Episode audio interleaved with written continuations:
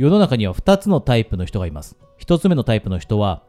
自分の幸せなんてもうどうでもいいと思って、えー、ないがしろにしてしまっている人。で、もう1つのタイプの人は、自分の幸せが大切だということで、働きかけようという、そういった意図を持っている人ですね。で、あなたは今ここにいます。えー、この話を聞いてくれているということは、あなたは後者の人に属すると思うんですね。で、それだけでも素晴らしいことです。じゃあなぜ自分の幸せを大切にすることって大切なんでしょうか？なぜでしょう？それはですね、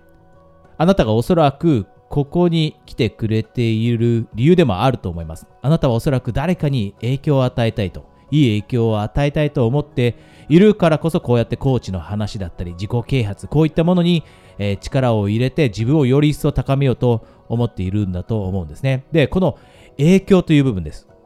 人にいい影響を与えられるようになるためには、自分が幸せになることが大切になります。あなたは上司かもしれません。で、あなたが上司なのであれば、あなた自身が今やっているその仕事から満足感や幸せを感じているその背中を見せること。これが最高の影響力です。あなたがもし両親なのであれば、親なのであれば、自分自身が人生を楽しんでいること、自分自身が人生から幸せを感じることを子供に見せてあげること。で、あなたコーチかもしれません。えー、コーチの人、またはコーチになりたい人がたくさん、えー、聞いてくれています。で、コーチになりたいのであれば、自分自身が今の人生を楽しんでいるということ、これを見せてあげる必要がある。だからこそ、私たちは自分自身の幸せに働きかけること、これが大切になるということです。で、じゃあ、あなたが後者の人に該当するということは素晴らしいこと。今の自分の人生にとって幸せというのが大切だということを認識しながら日々努力をしているという後者の人に該当して素晴らしいです。で、今あなたにしたい質問はこれです。あなたは今どれだけ自分の人生から幸せだったり充実感を感じることができているでしょう ?10 点満点で点数つけてみましょう。10点満点で10点はもう最高です。とにかく今最高の人生ですと。で、一方で、えー、自分の人生今満足いかないなと思ってどうにか自分の人生変えたいと思っているようなステージにいるのであれば2点とか3点がつくかもしれません。自分の人生まあまあだなと感じているのであれば5点ぐらいかもしれません。何点でしょう？自分に正直になって答えてみてください。でこれ点数が8点つかなかった人7点以下の人はこれがいい出発点です。あなたがより一層の影響力を家族に、親友に、そして同僚、部下、従業員の方、そしてクライアント、こういった人たちに与えられるように、いい影響を与えられて素晴らしい背中を見せられるように、7点以下の人は今日この話を聞いたことをきっかけにして、今日こうやって自分を評価してみたことをきっかけとして、新たに自分を幸せにするためにはどうしたらいいんだろうということを考えていきましょう。で、これ具体的にどうしたらいいかわからない人たくさんいます。なんとなく漠然と幸せじゃないなって感じる人いますよね。で、その時に本を読んで、例えば、周りの自分よりも深い不幸な人と比較しましょうだったり、アフリカの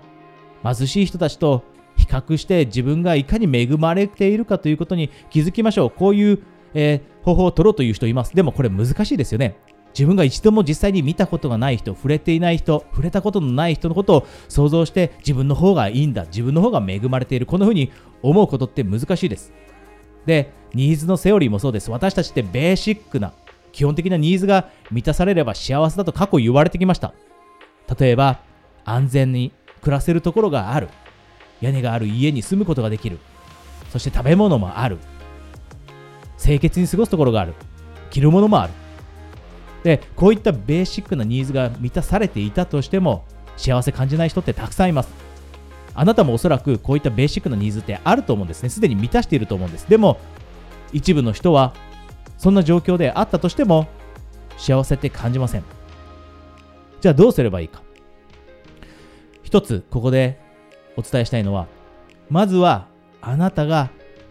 大切に思っていることを全て洗い出すことです。あなたの人生の中で大切だと思っていることって何でしょうか？たくさんあるはずです。で、これを全て洗い出した後に、これもさっきと同じように10点評価してもらってもいいです。そうすることによって、この大切なものの中で一部、あなたが見過ごしてしまっているものだったり、意識を向け忘れてしまっていること、注意を向け忘れてしまっていること、長年、